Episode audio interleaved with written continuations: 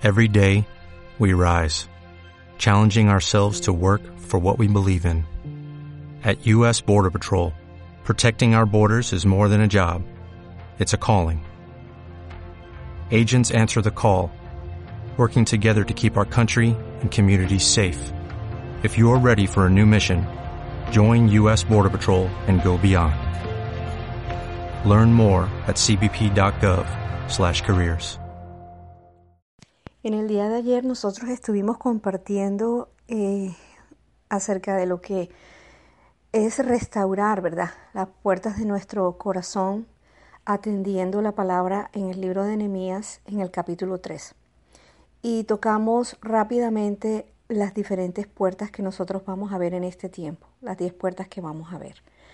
Y dejamos una tarea eh, que era básicamente para que tú y yo la desarrolláramos eh, en nuestra intimidad con el Señor, o sea, en qué tengo puesta mi mirada y cuáles son nuestras prioridades. Porque de ahí parte, de esas dos preguntas parte mucho de las cosas que van a suceder durante estas dos semanas.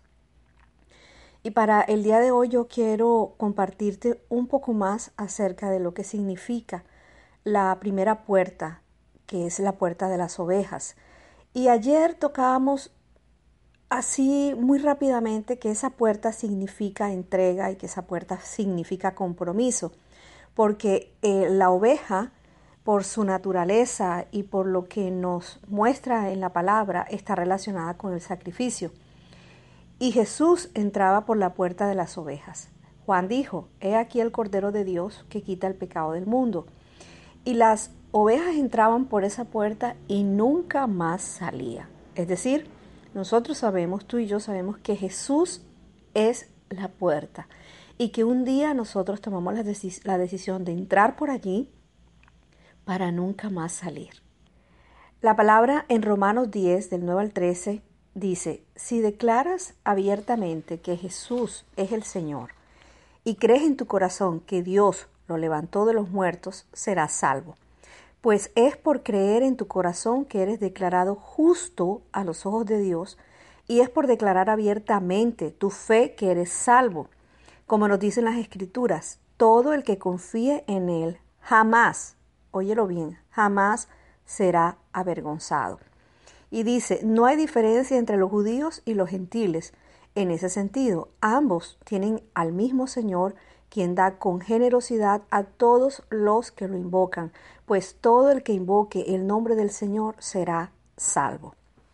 Esta es una palabra que a todos los que hemos pasado por esa puerta hemos recibido en el corazón, fue la, la, palabra con la que nos ministraron y fue la palabra que nos dio convicción cuando tomamos esa decisión. Y es algo que ya sucedió en nuestras vidas. Para muchos, su familia entera está convertida y pueden disfrutar de la plenitud del Evangelio porque todos comparten una misma fe. Sin embargo, no siempre será así, pero, pero creo que parte de todo este tiempo es em, creer que para, lo que para los que no lo han vivido de esa manera, este cuadro que nosotros estamos eh, leyendo hoy en Romanos 10 sucederá en la familia y no solo en, en tus cercanos, sino en tu familia extendida, en tus amigos, o sea, en el entorno en el cual tú te mueves. Y, y, no lo vas a hacer solo, porque Dios lo va a hacer por ti y contigo. Así como un día tú y yo entramos por esa puerta, hoy o mañana habrá más de los que amas que entrarán por esa puerta. Y no entrarán por esa puerta eh, de una manera, es, eh, digamos que sin mucha convicción, no, entrarán por esa puerta con plena convicción y entrarán por esa puerta para entregarse plenamente al Señor, para vivir un evangelio eh, lleno de, de la palabra y del poder del Señor. Entonces, Jesús es el Cordero de Dios que quita el pecado del mundo y dice la palabra que quien cree en Él será salvo y será su oveja. Nosotros somos ovejas de su prado. Y el primer paso ¿sabes qué es? Reconocer. Reconocer al Señor, no solo conocerlo, sino reconocerlo. Fíjate que la palabra en esta traducción dice que si nosotros declaramos abiertamente, o sea, sin temores, abiertamente eh, que, que Jesús es el Señor y creemos en el corazón que Dios lo levantó de los muertos, nosotros seremos salvos. Em, así que no es solamente decir yo conozco al Señor, no, es reconocerlo, reconocerlo ante todos aquellos que te conocen. No avergonzarte de ser llamado cristiano, sino reconocer al Señor como tu Padre, como tu ayudador, como aquel que dirige tus pasos.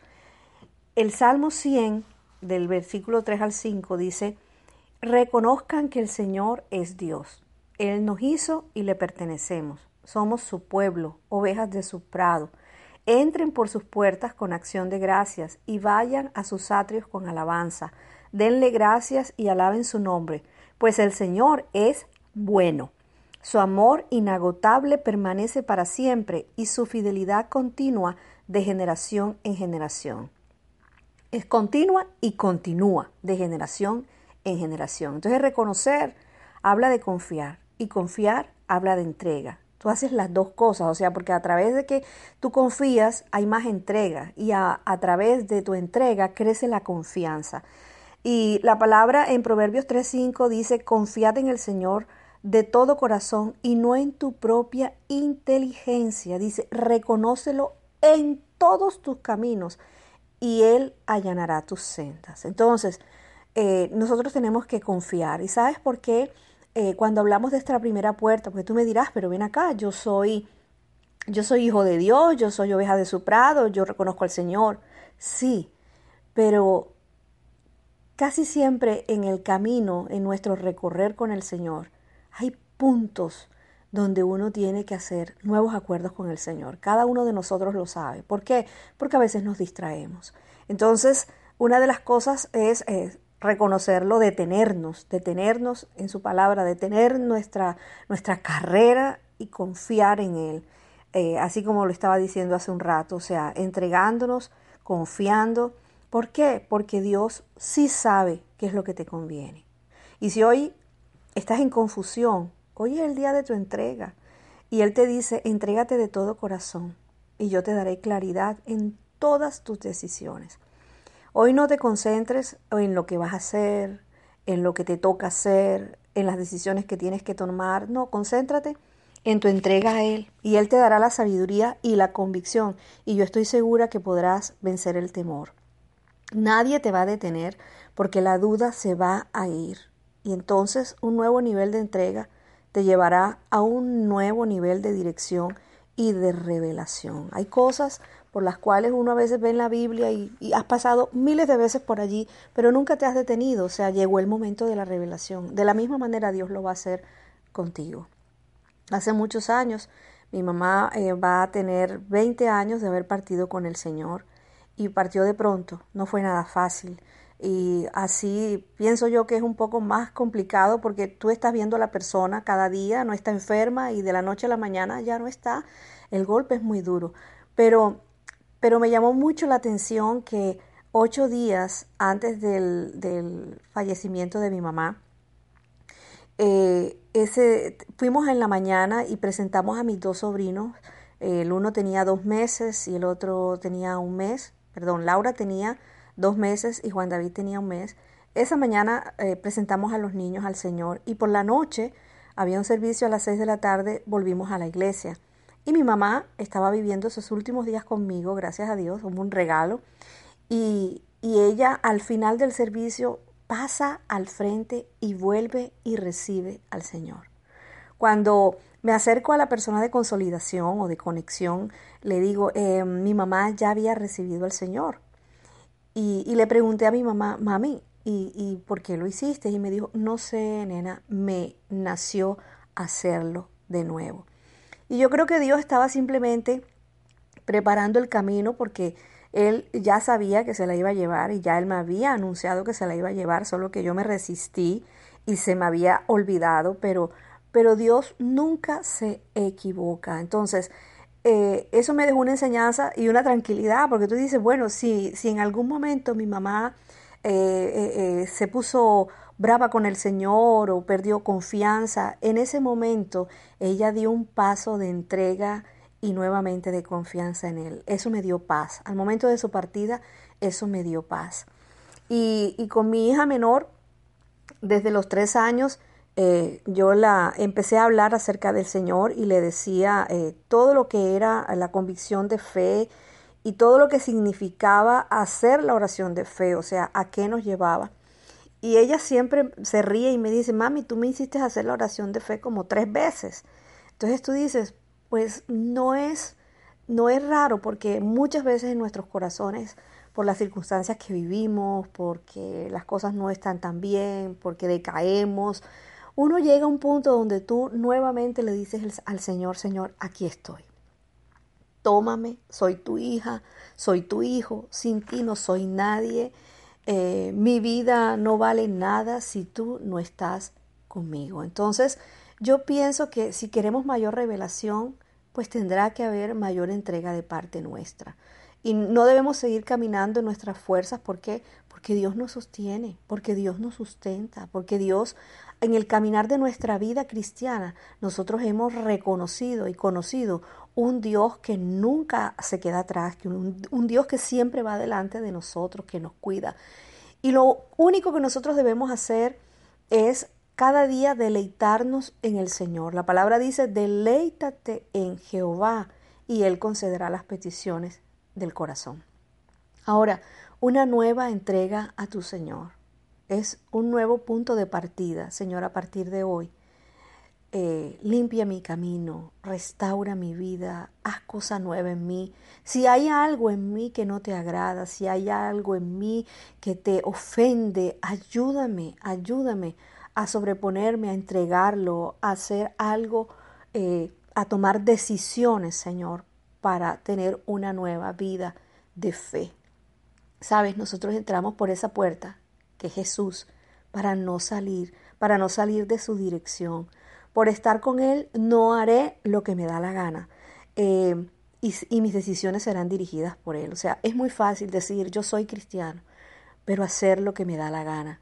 Una cosa es que Dios nos ha dado el libre albedrío para que nosotros tomemos decisiones en nuestra vida, porque obviamente nosotros podemos tomar decisiones, em, pero cuando conocemos al Señor sabemos que hay decisiones trascendentales en las cuales nosotros no debemos sacar la dirección del Señor de nuestra vida. ¿Por qué? Porque nos podemos equivocar, porque podemos hacer cosas que no van a estar dentro de la línea por la cual Dios quiere que nosotros caminemos. Ahora, de esa entrega que nosotros tenemos hacia el Señor, nace un compromiso. Una entrega siempre tiene un compromiso. Cuando tú te entregas, tú dices, Señor, yo voy para adelante contigo, yo voy a apoyarte, yo voy a hacer lo que tú me dices que tengo que hacer, yo voy a caminar por el camino que tú quieres que yo camino. Y Dios te va a empezar a dirigir. Y allí, en ese camino, en esa entrega, en ese compromiso, ahí tú crucificas muchas de las cosas que hay en tu vida y que sabes que, que son necesarias que sean crucificadas. El mayor nivel de compromiso se llama crucifixión. O sea, ¿qué es crucifixión? Morir a mis deseos, morir a esos anhelos, porque confío que tú eres un Dios de misericordia, de perdón y de amor.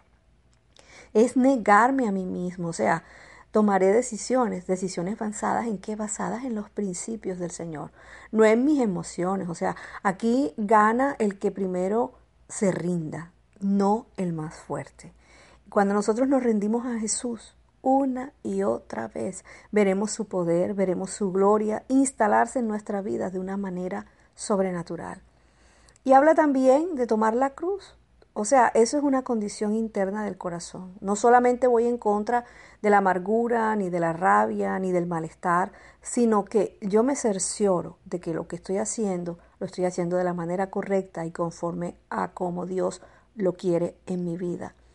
Y lo tomo no solo por ser buena, la razón por la cual lo hago es porque quiero seguir a Jesús, porque Él es el motivo, porque Él es la razón y solo Él. Sale, sabes, en este paso de entrega, tú y yo no vamos solos.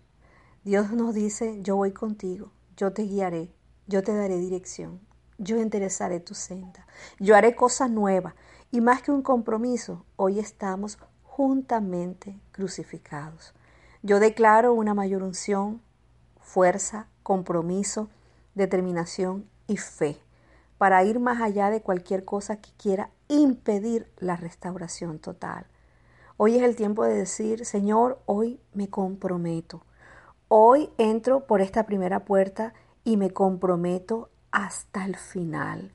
Hoy sello esa puerta. Hoy sello esa puerta. Entro por la puerta y sello esa puerta. No salgo más de tu presencia, Señor. Me sostengo en tu poder, me sostengo en tu amor, porque tú eres mi sustento, porque tú eres el rey que gobierna mi vida, tú eres el Señor que se hace soberano en cada uno de mis días, Señor. Señor, hoy nosotros declaramos que estamos juntamente crucificados contigo, Señor. Hoy este paso, Señor, que estamos dando, el paso de entrega, de compromiso, Señor, de un mayor nivel de revelación y de relación contigo. Tú estás con nosotros, no estamos solos, Señor. Te damos gracias en el nombre poderoso de Jesús. Amén y amén.